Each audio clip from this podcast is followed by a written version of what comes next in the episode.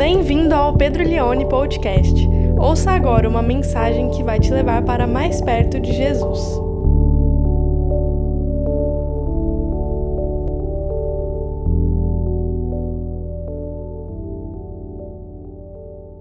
Vamos ler então João capítulo 13, do verso 1 até o verso 20, diz assim a palavra de Deus. Antes da festa da Páscoa, sabendo Jesus que era chegada a sua hora de passar deste mundo para o Pai, tendo amado os seus que estavam no mundo, amou-os até o fim. Durante a ceia, tendo já o diabo posto no coração de Judas Iscariotes, filho de Simão, que traísse Jesus, sabendo este que o Pai tinha confiado tudo às suas mãos, e que ele tinha vindo de Deus e voltava para Deus, levantou-se da ceia, tirou a vestimenta de cima e, pegando uma toalha, cingiu-se com ela.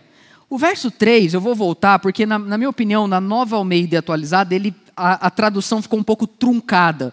Mas no verso 3 está falando sobre o Senhor Jesus e não sobre Judas. Verso 3 falando aí, sabendo este, ou seja, Jesus sabia que o Pai tinha confiado tudo às suas mãos e que ele tinha vindo de Deus e voltava para Deus, levantou-se da ceia, tirou a vestimenta de cima, pegando uma toalha, cingiu-se com ela. Em seguida, Jesus pôs água numa bacia e começou a lavar os pés dos discípulos e a enxugá-los com a toalha que estava cingido. Quando se aproximou de Simão Pedro, este lhe perguntou: Vai lavar os meus pés, Senhor? Jesus respondeu: O que eu faço você não compreende agora, mas vai entender depois. Então Pedro disse: O Senhor nunca lavará os meus pés. Ao que Jesus respondeu: Se eu não lavar, você não terá parte comigo. Então Pedro lhe pediu: Senhor, não somente os pés, mas também as mãos e a cabeça. Jesus respondeu: Quem já se banhou não precisa lavar nada a não ser os pés, pois quanto ao mais está todo limpo, e vocês estão limpos. Nem todos estão limpos, mas não todos. Pois ele sabia quem era o traidor, foi por isso que disse: Nem todos estão limpos. Verso 12. Depois de lhes ter lavado os pés, Jesus pôs de novo as suas vestimentas e, voltando à mesa, perguntou-lhes: vocês compreendem o que eu lhe fiz? Vocês me chamam de mestre e de senhor, e fazem bem, porque eu sou. Ora, se eu, sendo senhor e mestre, lavei os pés de vocês, também vocês devem lavar os pés uns aos outros. Porque eu lhes dei o exemplo para que, como eu fiz, vocês façam também. Em verdade, em verdade lhes digo: o servo não é maior do que o seu senhor, nem o enviado é maior do que aquele que o enviou. Se vocês sabem essas coisas, bem-aventurados são se as praticarem. Não falo a respeito de todos vocês, pois eu conheço aqueles que eu escolhi, mas é para que se cumpra a Escritura. Ele vai citar o Antigo Testamento. Aquele que come do meu pão levantou contra mim o seu calcanhar. Desde já lhes digo, antes que aconteça, para que quando acontecer vocês creiam que eu sou. E o último verso, em verdade, em verdade lhes digo: quem recebe aquele que eu enviar, recebe a mim. E quem recebe a mim, recebe aquele que me enviou. Chegando limpo para o jantar. Quem era responsável por fiscalizar o meu momento de tomar banho quando eu era criança era o meu pai. Então o meu pai, ele fazia o acompanhamento para ver se o banho que eu estava tomando era um banho real, era um banho que me limpava. Você sabe, toda criança tem uma fase na infância que ela começa a odiar tomar banho. Por que, que odeia se tomar banho? Por que uma criança odeia tomar banho? Porque era uma hora que a gente podia estar tá brincando, a gente podia estar tá no parquinho, a gente podia estar tá assistindo desenho, a gente podia estar se divertindo, vendo filme, mas a gente tem que tomar banho. E o meu pai ia me fiscalizando e eu tinha essa fase que eu odiava tomar banho. E eu me lembro uma vez que depois que eu terminei o banho, o meu pai chegou para mim e falou assim: Você tomou banho? Eu falei: Tomei. Aí ele entrou no box do banheiro, pegou a bucha e falou: Então por que, que a bucha está seca? Aí eu pensei: A partir de hoje eu molho a bucha. Aí eu entrava no banho, molhava a bucha, saía. Aí um dia meu pai virou para mim e falou: Você tomou banho? Eu falei: Tomei. Mas eu estava ouvindo você o tempo todo no banho e eu ouvi o barulho da água caindo no chão. Não ouvi caindo em você. A partir daquele dia tinha um banquinho no box, eu entrava, eu colocava o banco embaixo do chuveiro, molhava a bucha e ficava sentado na, na, na privada esperando um tempo para eu poder sair. Aí teve uma última vez que meu pai perguntou para mim: Você tomou banho? Eu falei: Tomei. Aí ele pegou minha toalha, abriu ela e falou assim: Então por que, que a sua toalha está toda suja? Aí eu olhei meu pé, estava tudo preto meu pé. Aí eu falei assim: Isso não vai acontecer mais. Aí eu ia tomar banho. Eu colocava o banquinho embaixo do chuveiro, eu molhava a bucha, lavava o pé, jogava uma água no cabelo. Dava mais trabalho fazer isso do que tomar banho. Tudo isso era uma encenação para o meu pai achar que eu estava limpo, que eu tinha tomado banho. O que Jesus está fazendo em João capítulo 13 não é uma simples encenação. Ele não está simplesmente, ah, vou lavar os pés dos meus discípulos, dos meus apóstolos, porque eles vão achar uma atitude muito legal e eles não vão se esquecer. Não. O que Jesus está fazendo é através de uma atitude que por si só já é bem desafiadora mas o que ele está fazendo é revelar uma verdade muito mais profunda do que ele está fazendo na vida desses homens. Ele está purificando a vida desses homens. Ele está santificando a vida desses apóstolos. Ele está agora preparando esses apóstolos totalmente para que eles possam viver a vida que ele preparou para eles, que é uma vida de serviço. Você lembra que no capítulo 12 ele dá o ultimato para a multidão? Nós entramos no capítulo 13 e só João relata esse texto do lava-pés. Você não encontra isso nos outros três evangelhos. Só conhecemos essa história através de João. O que está acontecendo aqui? Eles estão em um jantar, é o jantar da. é a última ceia.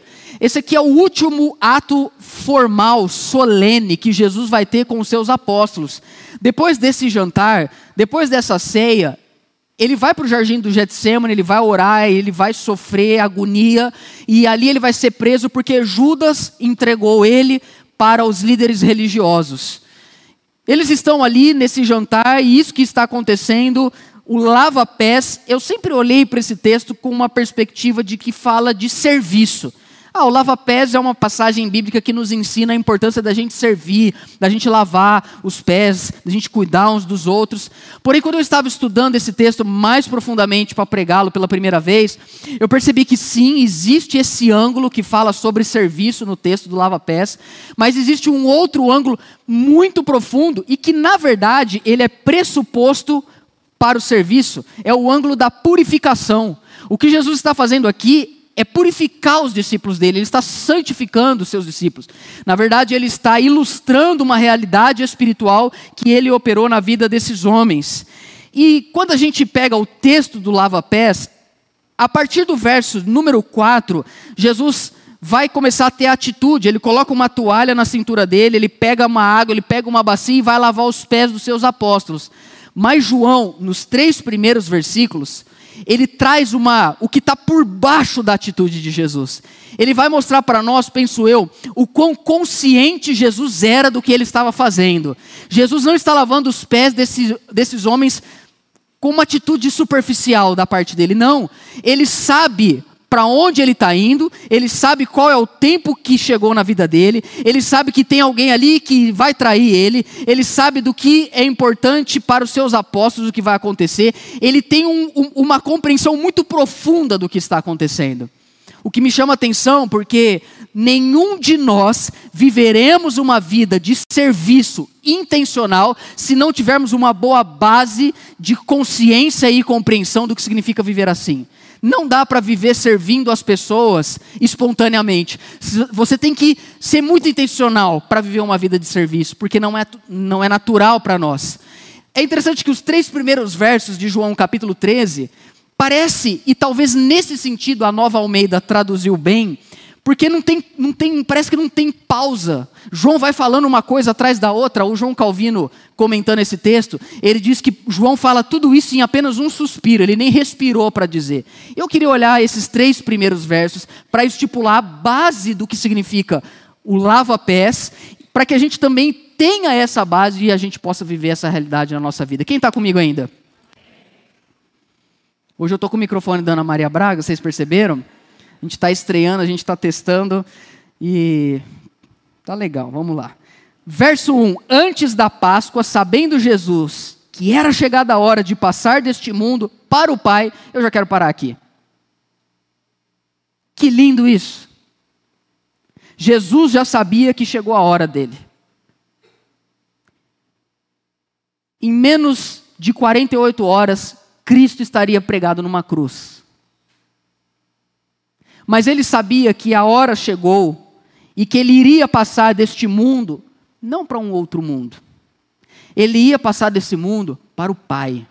O que estava o esperando após a sua morte e ressurreição não era simplesmente o céu, era o Pai. O que é muito importante para nós entendermos também o que, que vai acontecer com a gente quando a gente morrer. Para onde nós vamos? Como é o lugar que, que vai nos receber quando no, os nossos olhos se fecharem para a história e se abrirem para a eternidade? Sabe, muitas pessoas têm até uma espécie assim de, é de curiosidade, mas até mesmo. Eu pensei uma palavra, eu não vou usar ela porque ela não é legal, mas ah, eu quero saber como vai ser o céu quando eu morrer, o que, que, vai acontecer, quem que eu vou ver, eu vou ser casado, eu vou lembrar do meu filho, eu vou lembrar da, do, de Ribeirão Preto, como que vai ser? E as pessoas ficam tão preocupadas com isso. Quando eu li esse texto, eu falei, é isso aqui que a gente precisa entender. Tem um pessoal que, que parece que tem uma rua lá em São Paulo que se você for comprar até uns DVDs e umas coisas de pregação e testemunho, tem uma galera lá que já foi duas vezes para o céu, quatro vezes para o inferno, e eles dão relatos exatos, como que, como que é chegar no inferno e tal. Quatro vezes, por mim podia ficar lá, não precisava nem ter voltado, sabe? Mas existe um, uma necessidade de tentar entender, e quando eu olho para esse texto, Jesus vai para o Pai. Quando os nossos olhos se fecharem para a história, ah, não, como vai ser o céu? Eu vou tocar harpa, eu vou trabalhar, eu vou... Meu irmão, quando os nossos olhos se fecharem para esse mundo, o que nos espera não é simplesmente o céu, não é simplesmente um novo mundo, quem nos espera é o nosso Pai.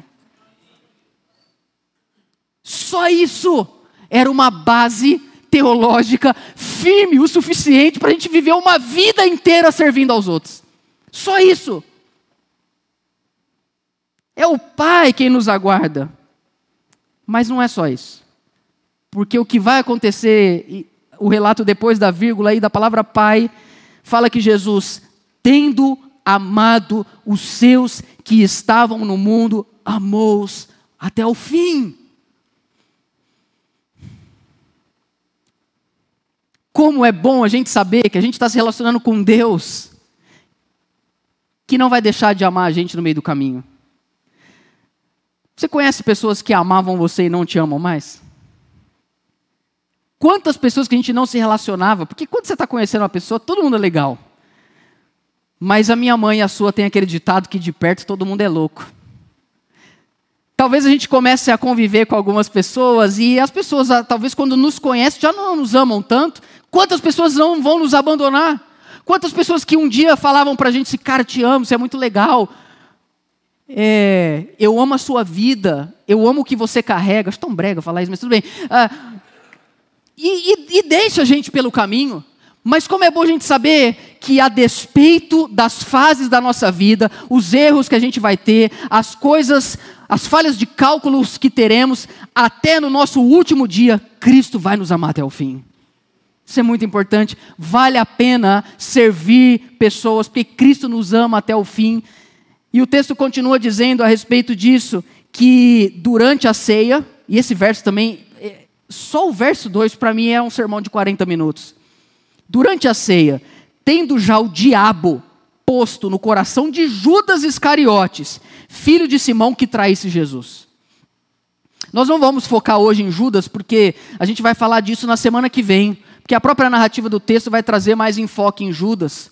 Mas eu quero chamar a sua atenção que Jesus vai lavar o pé dos doze, inclusive de Judas, que ele já sabia que iria trair ele. Como nós teremos muitas vezes que servir pessoas na nossa vida que a gente sabe que não gosta da gente. E que a gente sabe que tem uma, uma predisposição muito grande para acabar com a gente, para destruir a gente. O que, que a gente faz com essas pessoas que estão do nosso lado? A gente pede para Deus tirar? Deus pode até tirar em algum momento, mas enquanto elas estiverem ali, o nosso papel é lavar os pés delas. João está mostrando para nós a consciência de Jesus, ele sabe o que ele está fazendo, ele conhece o mundo, ele conhece o Pai, ele conhece os apóstolos, ele sabe o que Judas vai fazer. Mais para frente no texto nós vamos perceber que o diabo vai incorporar em Judas. Mas aqui ele ainda não incorporou, mas ele já trabalhou, ele já colocou no coração de Judas aquilo que Judas iria fazer como ele trabalha até hoje, colocando no nosso coração desvios de atitudes que nos levam para longe do serviço, que nos afastam de Deus. No verso 3, João continua: Sabendo este que o Pai tinha confiado tudo às suas mãos e que ele tinha vindo de Deus e voltava para Deus. Eu acho bonito essa, essa expressão. O Pai não tem plano B, meus irmãos. Ele colocou tudo nas mãos do Filho o universo inteiro, tudo que vai acontecer, os desdobramentos da história, o único caminho de salvação, o único caminho de transformação, o único caminho de libertação. Se você quer mudar de vida, você precisa estar em Cristo, porque o Pai colocou tudo na mão dele. Se você está fora de Cristo, não espere nada de Deus. Eu vou repetir isso. Se você está fora de Cristo, não espere nada de Deus, porque o Pai colocou tudo nas mãos dele. E não teve problema com isso. Eu estou assistindo um seriado com a Suzana, Succession, fala de uma sucessão em uma empresa. Alguém já viu esse, esse seriado? Pelo jeito, só eu e o irmão e o Lucas ali no fundo, né? Mas é um seriado muito interessante porque ele conta a história de um homem de 80 anos, ele tem um ataque do coração, ele é um dos homens mais ricos de Nova York, tem amizade com o presidente e tal. E esse homem tem um ataque, ele quase morre, e o filho mais velho dele vai tentar, não é o mais velho, um dos filhos dele vai tentar assumir a empresa porque o homem ele está fora de si, ele, ele não está mais conseguindo gerir aquela companhia, só que ele é inflexível, ele não quer que o filho dele, e ele começa, ele o filho, brigar entre si, porque o filho está vendo que se ele não assume a empresa, a empresa destrói, e o pai não quer largar, e essa é a narrativa do, do, do seriado. O pai e o filho, eles não têm nenhuma dificuldade entre eles. O pai escolheu, eu vou confiar tudo no filho. O filho é o plano A do pai e não tem plano B. Tudo que nós precisamos, precisamos encontrar em Jesus, porque ele veio de Deus e ele voltará para Deus, e nele nós temos aquele que nas suas mãos é o dono de todas as coisas. Agora, você pensa assim: poxa, se Jesus é aquele que tem tudo em suas mãos, o Pai confiou tudo, a sua vida, a história, a narrativa do mundo. Como será que Jesus materializa, ou como será que Jesus mostra a sua, é, na prática, aquilo que ele faz com aquilo que ele recebeu de, do Pai? Porque pensa assim comigo, quando você é o cara lá no seu trabalho, que você é o cara mesmo, tipo assim, você é o CEO, ou você, antigamente no Brasil a gente chamava de gerente, mas gerente não é tão bonito. Então a gente chama de CEO. Se você é o dono, ou se você é, sei lá, você tem tudo nas suas mãos. Você chega ali, todo mundo. Ô, ô, ô, Júnior, por favor, senta aqui e tal. Como é que você agiria na empresa se você é o cara que tem tudo nas suas mãos? Geralmente, esse cara é o cara mais respeitado e geralmente todo mundo serve esse cara. Quem não quer levar um presente de aniversário para o chefe? Big Boss, que isso, eu vou levar o aniversário. Olha, eu tenho tanto carinho por você. Quase que ele vira para você, é mesmo, Judas? Você tem tanto carinho assim para mim? E quem, sabe, porque a gente tem essa construção, quem é dono de tudo é o mais servido. Jesus logo é o dono de todo o universo, então ele é aquele que todo mundo serve. Pois é, só que aí chega no verso 4, nós temos algo extremamente é que a gente já conhece o texto, mas se a gente estivesse lendo João pela primeira vez, quando a gente lê esse verso 3, a gente jamais ia imaginar o que ia vir no 4. O maior plot twist da história. Olha o verso 4. Levantou-se da ceia, tirou a vestimenta de cima, pegou uma toalha, cingiu-se com ela, ou seja, colocou na sua cintura, e o verso 5 diz o quê? E em seguida pôs água numa bacia, começou a lavar os pés dos discípulos e enxugá-lo com uma toalha que estava cingida. Ninguém esperava isso. Meu irmão, é, essa cena é que a, a, gente é muito habituada com ela. Aqui vai começar o processo de purificação de Jesus com os seus discípulos. Mas ele está lavando os pés. Pé é um negócio que não é tão. Assim, pé. Deixa eu lembrar você, o que é um pé? Pé é uma coisa muito pessoal. Pé. O único pé que eu acho que eu lavei sem ser o meu é o dos meus filhos. Você não. Você, quando vê uma pessoa, você não chega para e, quando você vai cumprimentar ela, você põe a mão no pé dela. Imagina, você chega aqui na igreja e fala: Oi, tudo bem? Se você fizer isso, eu vou mandar você embora. Porque você não é normal. Porque pé é um negócio assim. E é interessante porque pé, ao mesmo tempo que é uma coisa super pessoal, é uma coisa muito simples. E Jesus pega, imagina, Jesus pegando o pé desses apóstolos, desses homens, desses jovens e começar a lavar os pés dele é uma atitude estarrecedora, é algo que ninguém espera. É, é, é desconcertante, sabe? É, é uma coisa que eu imagino que os apóstolos, porque era pressuposto para eles que seria o inverso, eles iriam lavar os pés de Jesus, não Jesus lavar os pés deles. E Jesus, ao fazer isso, no verso 6, o texto diz o seguinte: quando se aproximou de Simão Pedro, o Pedro é engraçado, ele sempre consegue estragar qualquer coisa, qualquer cena bonita na Bíblia. Está acontecendo uma coisa super legal e vem Pedro, abre a boca e, e fala alguma coisa. Mas graças a Deus por causa da vida de Pedro, porque assim como a gente fala umas coisas fora de hora, eu tenho aprendido uma coisa na minha vida. É, as perguntas erradas que a gente faz para Jesus resultam em respostas certas que ele dá para a gente. Então tudo bem, Pedro vai chegar para Jesus, e eu acho até que a atitude de Pedro é uma coisa assim, até é, é, é, é compreensível. Pedro chega para Jesus aí no verso 6 e fala: Vai lavar os meus pés, Senhor? Jesus respondeu: O que eu faço, você não compreende agora, mas vai entender depois. Então Pedro disse: O Senhor nunca lavará os meus pés. Ao que Jesus respondeu: Se eu não lavar, você não tem parte comigo. Pois bem, aqui nós temos uma, uma doutrina por trás desse texto. Nós estamos falando aqui sobre purificação, nós estamos falando o, o que é o lava-pés. Por que, que Jesus fala para Pedro? O que eu faço você não compreende agora, mas você vai compreender depois. Porque essa atitude que Jesus está fazendo ao lavar os pés de Pedro, na verdade, é a revelação do que ele vai fazer na cruz numa atitude de humilhação, numa atitude de serviço, numa atitude de purificação porque seremos purificados não por conta da água do batismo, nem mesmo por causa da, de uma água que a gente faz uma encenação, mas a gente é purificado pelo sangue de Cristo que escorreu na cruz do Calvário.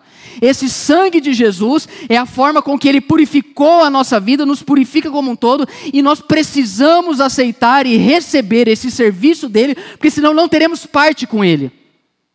Porque se a gente humildemente não receber a humildade da atitude de Jesus nos purificar, não estaremos limpos. E se a gente não tiver limpo, a gente não pode jantar com Ele. Na mesa de Cristo não cabe gente impura. Esse texto ele fala de um assunto que a gente não pode parar de falar. Esse texto fala de, de santidade. Esse texto fala de uma mudança, de uma purificação. Esse texto fala de Cristo nos lavando, Ele nos limpando, Ele trabalhando na nossa vida. E a pergunta é, meus irmãos, quem pode hoje falar sobre santidade? No mundo como o mundo que nós vivemos, um mundo corrupto, um mundo altamente pornográfico, um mundo de traidores, um mundo onde não se confia em ninguém, porque ser santo se confunde, as, as pessoas confundem ser santo com ser ingênuo. Quem pode falar de santidade, mas não se chega impuro na mesa do rei? Bem-aventurados, limpos de coração, porque verão a Deus. Se você quiser ver a Cristo, se você quiser ver a Deus, você precisa deixar com que Ele lave você, com que Ele te purifique. Sem santidade ninguém verá o Senhor, não tem como conhecer a Deus permanecendo nos nossos pecados. Precisamos deixar com que Deus mude o nosso caráter. Precisamos deixar com que Deus nos purifique. E deixa eu falar uma coisa: essa purificação homem nenhum pode fazer. Tem algumas igrejas que até têm esse costume. O catolicismo romano, por exemplo, tem o costume de toda a Páscoa fazer o lava-pés. Eu já participei de cerimônias de lava-pés. Porque é engraçado, porque as mesmas pessoas que lavaram o meu pé nessa, nessa cerimônia, depois se voltaram contra mim. Esse texto está falando de santidade, esse texto está falando de uma purificação do coração que nenhum homem pode fazer, ninguém pode nos limpar, ninguém pode transformar o nosso coração a não ser o Espírito Santo. Por isso que é o Espírito Santo. Qual a maior evidência que alguém tem o Espírito Santo? Fala em línguas? Não. Faz milagres? Não. É uma pessoa que profetiza? Não. A maior evidência de que alguém tem o Espírito Santo é que essa pessoa é santa. Quem está comigo ainda?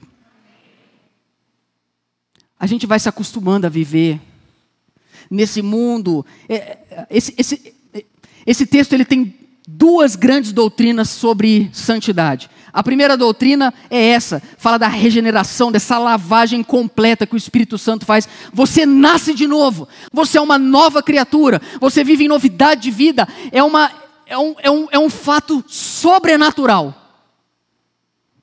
Esse é o primeiro. Mas tem uma segunda doutrina que esse texto fala, que é de uma santidade progressiva.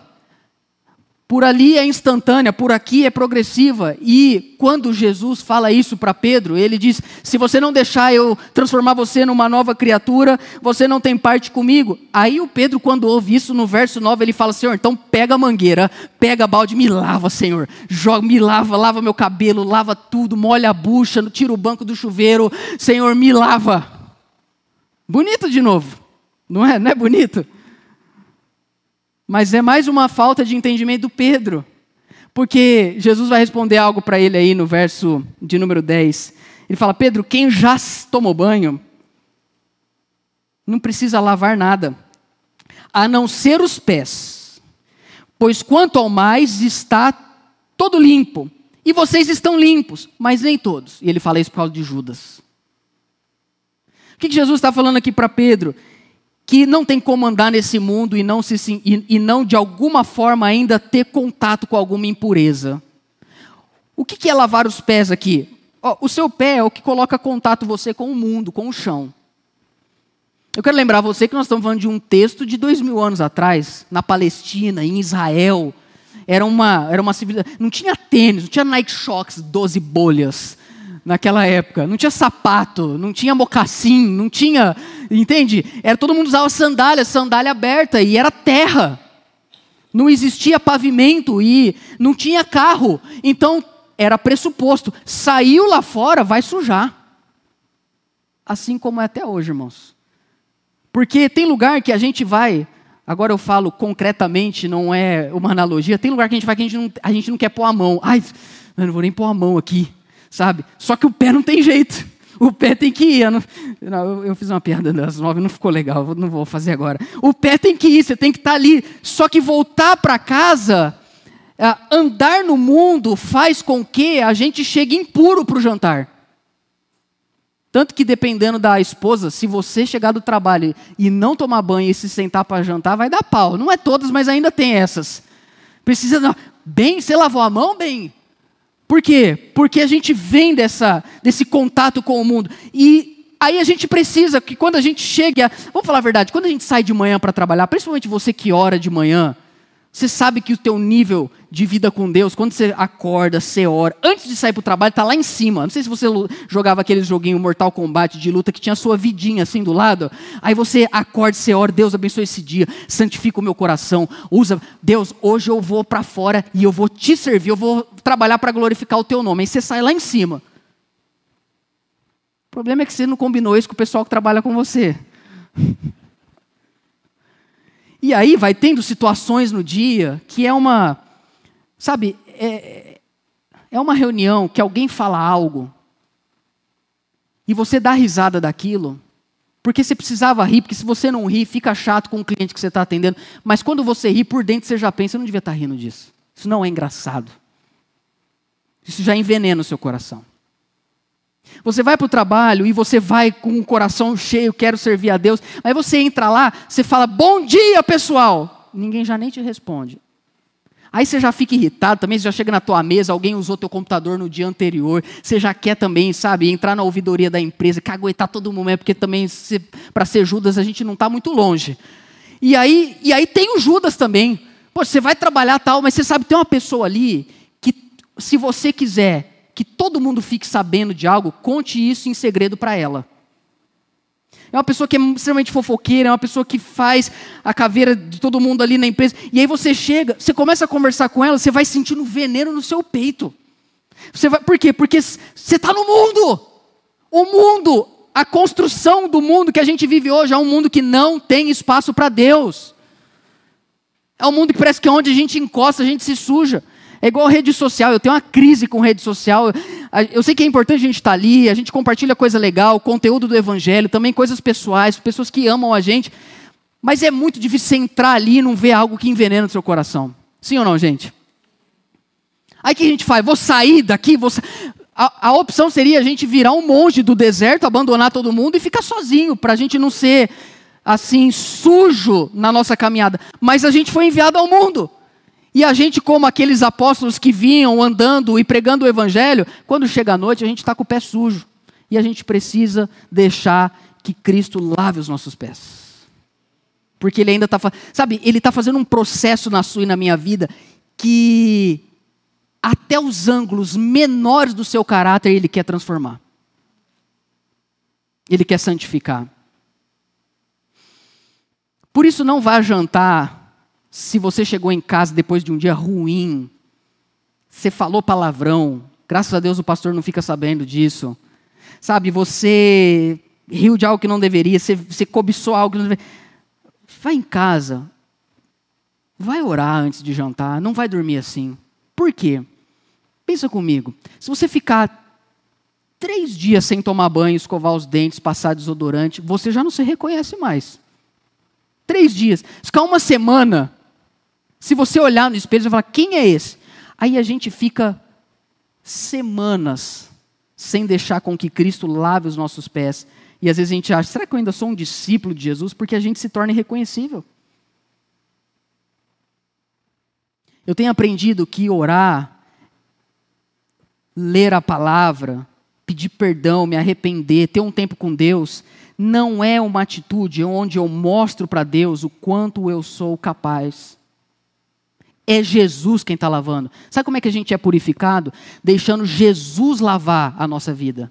Eu me lembro que a minha avó, quando eu ia para Santo André, teve uma das vezes que. E lá, graças a Deus, não tinha o meu pai para supervisionar o meu banho, era a minha avó. Só que a minha avó era muito mais fácil de tapear. Então minha avó, ela não nem ouvia direito a água caindo, não olhava a bucha e tal. Mas uma vez minha avó falou um negócio assim para mim, falou: "Pedro, toda vez que você for tomar banho, se estiver lavando o cabelo, se estiver tomando banho, enquanto você vai tomando banho, você vai orando. Você vai tomando banho e vai falando assim: "Deus, me perdoe pelos meus pecados. Me purifica. Da mesma forma que eu estou limpando o meu corpo, limpa o meu espírito, limpa a minha alma. E eu lembro certinho que ela falou assim para mim: e quando você olhar no ralo e ver a água e o sabão escoando, indo embora, você crê também que os seus pecados estão indo embora. Nunca mais esqueci. Hoje, mesmo quando eu não tomo banho, não, brincadeira, eu tomo banho todo dia. A gente acha que ser purificado por Jesus é uma atitude que a gente faz. Não, ser purificado por Jesus é. A gente precisa ter humildade para a gente chegar em casa e falar: Senhor, lava os meus pés. Que eu estou chegando sujo hoje, eu não quero ir dormir sujo. Eu não quero continuar assim, purifica a minha vida, porque eu sei que no Senhor eu terei a purificação de todos os meus pecados. Vocês estão comigo ainda? Quero caminhar já indo para o nosso final, quando, quando Jesus, ele, ele diz isso, então, aí no verso 10, ele vai dizer algo a mais. No verso 12, depois de ter lavado os pés, pôs de novo as suas vestimentas e, voltando à mesa, perguntou: Vocês compreendem o que eu lhes fiz? Vocês estão entendendo o que eu fiz? Eu não estou só. Quem limpava os pés naquela cultura? Escravos. Tem até o relato de um rabino que um dia depois de pregar para muitas pessoas, ele chegou em casa, a mãe dele quis lavar os pés dele. Ele falou: Jamais, mãe, você não vai lavar os meus pés porque você é minha mãe e você é judia. Só escravos não judeus podiam lavar os pés, porque era uma atitude extremamente imprópria. E aquele que nos fez livres assumiu uma forma de servo, de escravo, para lavar o seu e os meus pés, para que a gente hoje estivesse limpo. Depois de ter lavado os pés, pôs de novo as suas vestes, perguntou: Vocês compreendem o que eu fiz? Vocês me chamam de mestre e de senhor, fazem muito bem, porque eu sou. Olha o verso 14. Ora, se eu sendo senhor e mestre lavei os pés de vocês, também agora vocês devem lavar os meus. É isso que está escrito aí? Isso que é o problema desse texto.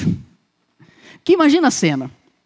Se depois de Jesus lavar os pés dos doze apóstolos, incluindo o traidor, ele vira para eles e fala assim: Eu sou o Senhor e eu sou o mestre de vocês, e como eu fiz, agora vocês também vão fazer, podem vir lavar meus pés. Eu tenho certeza que o Pedro ia falar assim: Sai da frente, eu sou o primeiro. E ele ia, sabe, ele ia ali se derramar, lavar os pés, tirar a sandália de Jesus. Ouça, vou até essa cutícula aqui, deixa eu tirar, Senhor. Ele ia lavar, ele ia fazer isso com quem não queria lavar os pés de Cristo? O nosso Senhor, o Senhor da glória, aquele a quem foi confiado todas as coisas. Logo a gente pensa, servir a Deus, eu quero lavar os pés de Cristo. O problema é que no verso 14 ele diz: Vocês viram, vocês entenderam, agora vocês vão lavar os pés uns dos outros. De modo que se você quer servir a Deus, você precisa servir pessoas. Ah, Deus, eu quero te servir, me envie, Senhor, nas nações. Eu quero pregar, Senhor, eu quero pregar para as multidões. Você quer servir a Deus? Lave os pés das pessoas. Tudo que Deus te deu. Qual é, pastor, qual que é o meu chamado? Eu, eu queria entender qual é o meu ministério, como que eu posso servir a Deus, qual é a instrumentalização do meu ministério? É uma Bíblia, é um microfone, é um estetoscópio, qual é a instrumentalização? É um vadimeco na minha mão, sabe? É, é a bolsa de valores, qual é o meu chamado? Qual é o material do meu, do meu chamado? O material do seu, do meu chamado, é uma bacia, uma toalha e água. Para lavar os pés, inclusive, de quem quer trair a gente. Deus não tem problema que você tenha muito dinheiro. Deus não tem problema que você tenha um carro ótimo. Deus não tem problema que você seja o dono de tudo onde você trabalha. O problema é se, ao Deus te dar tudo isso, você não transformar isso em bacia, toalha e água. Quantos estão comigo ainda? Essa é a ética do Evangelho. O que é ser cristão? Tanã! É isso. Eu, como pastor, eu preciso tomar muito cuidado por não achar que por eu estar aqui pregando e ter pessoas me ouvindo, eu estou aqui para falar de mim. As pessoas vêm, elas vêm me ouvir. Não! Eu preciso ter na minha mente que quando eu estou estudando a Bíblia, quando eu estou preparando o meu sermão, quando eu venho pregar, eu não venho pregar uma palavra que eu vou arrebentar. Não! É uma forma de eu servir a igreja, para que a igreja ame mais a Cristo, e a tudo que a gente faz é a mesma coisa. Tudo que Deus deu para nós é para resultar de uma forma que as pessoas sintam-se tocadas nos pés delas por Jesus. Lavar os pés uns dos outros olha, vamos falar a verdade, quando a gente entra, é um trabalho novo, a gente entra com aquela humildade, né? Olha, gente, está aqui, eu, eu sou muito humildezinho, se quem quer, eu posso fazer o café, o que vocês precisarem, vocês podem contar comigo. Aí você vai crescendo na empresa. Você já não é mais estagiário, já não tem que fazer café, já não tem que agradar ninguém, entendeu? Você vive lá, faz o que você quiser. Paga o pau para ninguém. Aí você esquece que Deus te pôs lá porque Ele quer que você lave os pés das pessoas. É isso que Jesus vai dizer no verso de número 15, quando ele fala assim: Porque eu lhes dei o exemplo. Eu lhes dei o exemplo. Para que, como eu fiz, vocês façam também. Alguns versos anteriores ele vai dizer o seguinte: o, o, o, o servo, o servo não é maior do que seu senhor. O enviado não é maior de quem enviou. Da mesma forma que eu lavei os pés, lavem vocês também.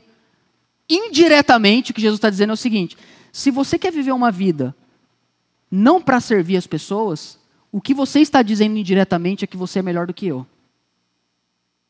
É isso que ele está falando aqui. Porque se eu tirei a minha túnica, coloquei toalha na minha cintura e lavei os pés dos outros, você acha que você é melhor do que eu? E eu sei que ninguém aqui acha que é melhor do que Jesus. A gente, em nenhum momento, a gente acorda e fala, Oi, hoje eu sou melhor do que Jesus. Ninguém faz isso. Eu sei que você nunca pensou isso, eu também nunca pensei isso. Mas a atitude arrogante que a gente tem de achar que a gente vive para ser servido em vez de servir, indiretamente demonstra que a gente acha que é melhor do que Jesus, porque ele abriu mão da sua glória, assumindo a forma de servo, morreu por nós e foi obediente até o fim. Por isso ele diz no verso 15: Eu lhes dei o exemplo. Essa palavra exemplo ela é tão interessante porque no grego é a palavra upodeigma, que significa eu lhes dei uma representação, eu lhes dei um, delineamento, eu, eu lhes dei uma cópia, um sinal, eu lhes dei uma imagem. Faz igual eu. Desenha a sua vida ao redor desse molde, eu te dei um molde. Essa palavra quando eu estava lendo, entendendo o significado dela, eu, eu, você sabe, eu sou pai de criança pequena, eu imediatamente me lembrei daqueles desenhos que a gente imprime para os nossos filhos pintarem. Dentro. É um molde. E aí a gente tem que ir ensinando eles a pintar dentro. E a gente já consegue, porque a gente é maduro. A Glória tem várias dessas lições que ela precisa fazer da escola. E assim, se eu deixo ela pintar por ela mesma, ela vai pintar tudo menos dentro. É impressionante. Só que eu não quero que a minha filha seja humilhada na escola, então eu vou pintando um pouco fingindo que é ela. Mas o molde é esse. Jesus está falando, eu dei um molde para vocês. Vocês têm que fazer, vocês têm que construir a vida dentro daquilo que eu coloquei, que é lavar os pés. De modo que se você fizer algo, qualquer coisa que você queira ter, fazer ou ser fora da perspectiva do serviço, está errado. Por mais belo que seja, o mundo pode achar uma obra de arte. Se estiver fora do exemplo, eu não aceito. Porque eu estou dando um molde. Como se vive? Vivendo para servir. Sobretudo aqueles que a gente sabe que não vão nos amar até o fim. É fácil? Não. É muito difícil. Mas é o padrão, da, é, é o padrão ético do reino de Deus. Bom, sem dúvidas, os discípulos ficaram aterrorizados quando entenderam que tinham que lavar os pés uns dos outros. E uma coisa que a gente pode ver também enquanto o texto vai terminando, no verso 17, Jesus diz: Bem-aventurados serão se vocês praticarem isso. E no verso 20 ele diz: Em verdade lhes digo, quem recebe aquele que eu enviar, recebe a mim. O Tim Keller ele tem uma frase que ele diz o seguinte: O cuidado amoroso de Deus chega até nós principalmente por meio do trabalho dos outros. Como é que a gente sente que a gente está sendo cuidado por Deus? Poxa, Deus está, nossa, Deus está cuidando de mim geralmente quando a gente é bem servido por pessoas. Que leva a gente a glorificar a Deus e falar: nossa, poxa, hoje essa pessoa, eu fui num lugar, a pessoa me atendeu, foi tão diferente. Você já passou por isso? Tenho duas histórias para contar, para ilustrar isso. A primeira é uma vez que eu queria muito comer pastel e caldo de cana. E eu falei para Suzana, vamos achar um pastel, um caldo de cana em Ribeirão. E a gente foi, olha, a gente foi num monte de lugar, tudo fechado, fechado, fechado. De repente a gente achou um lugar, pastel, caldo de cana. Falei, é ali, amor, olha lá. É lá mesmo, olha o nome. É o Shaddai Pastel. Falei, é lá. É um pastel da glória de Deus. Nós vamos comer esse pastel, nós vamos ficar aleluiados os dois. Vamos lá. Eu queria tanto. E aí eu cheguei lá e estava cheio. E eu já tinha percebido, enquanto eu estava na fila, que a pessoa que estava atendendo ela já estava meio descompensada. E ela estava irritada. E ela não queria estar tá ali. E eu ali com a Suzana, e ela atendendo, e eu vendo. Falei, Suzana, eu acho que é só El, não tem Shaddai aqui. E ela ali e tal. Aí chegou a nossa vez, ela virou pra gente e falou assim: E vocês, quer o quê? Eu falei: Eu quero ir embora. Eu quero ir embora agora. Em nome de Jesus, eu quero ir embora. Eu virei para Suzana e olhei assim para ela. Aí eu olhei o nome, eu olhei isso. Eu sei que todo mundo tem um dia difícil. Mas Deus quer nos usar nos dias difíceis. Aí eu comi e tal. Aí beleza. A segunda história eu contei para vocês que bateram no nosso carro umas semanas atrás. Dei entrada na, no seguro, levei numa oficina, fui levar o carro. Não é fácil. Quem já viveu isso sabe o quanto é triste você ter que levar o seu carro batido por alguém que estava errado e você vai ter que pagar e ainda vai acionar o seguro e perder os descontos que você tem. E ficar sem o carro também. Levei. Só que assim, a moça me atendeu tão bem. E eu fiquei impressionado, assim. E aí, o dia que eu fui levar o carro, meu pai foi junto, e o meu pai foi com o carro dele, e aí a gente parou, eu entreguei a chave para ela, aí eu tô com duas cadeirinhas no meu carro, e meu pai tem uma cadeirinha no carro dele. Aí a gente abriu as portas dos carros assim, meu pai pegou a cadeirinha, pôs no porta-malha, eu peguei a outra, dei para ele, a mulher ficou olhando e falou assim, cadeirinha, né? Eu falei, várias. Aí ela tal, e colocamos ali, ela foi embora. Aí ela falou assim para mim, ó, eu te ligo quando ficar pronto, a previsão é de 15 dias. Falei, tá bom. Ela, úteis. 15 dias úteis. Tá bom. Isso era terça-feira.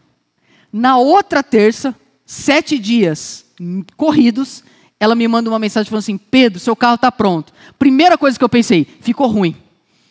Não deve ter ficado bom. Já fui com medo. Sobe aqui, Júnior, por favor. Aí eu cheguei lá, o carro perfeito. Amei o resultado. Eu virei para ela e falei: Olha, muito obrigado.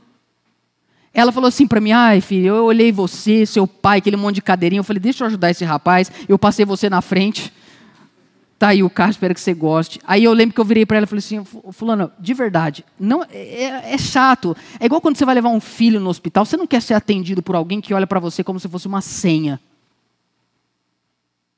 Você não quer chegar numa entrevista de emprego e alguém desdenhar de você, porque você está de novo tendo que estar numa situação onde, com a sua idade, você de repente tem que fazer entrevista de emprego.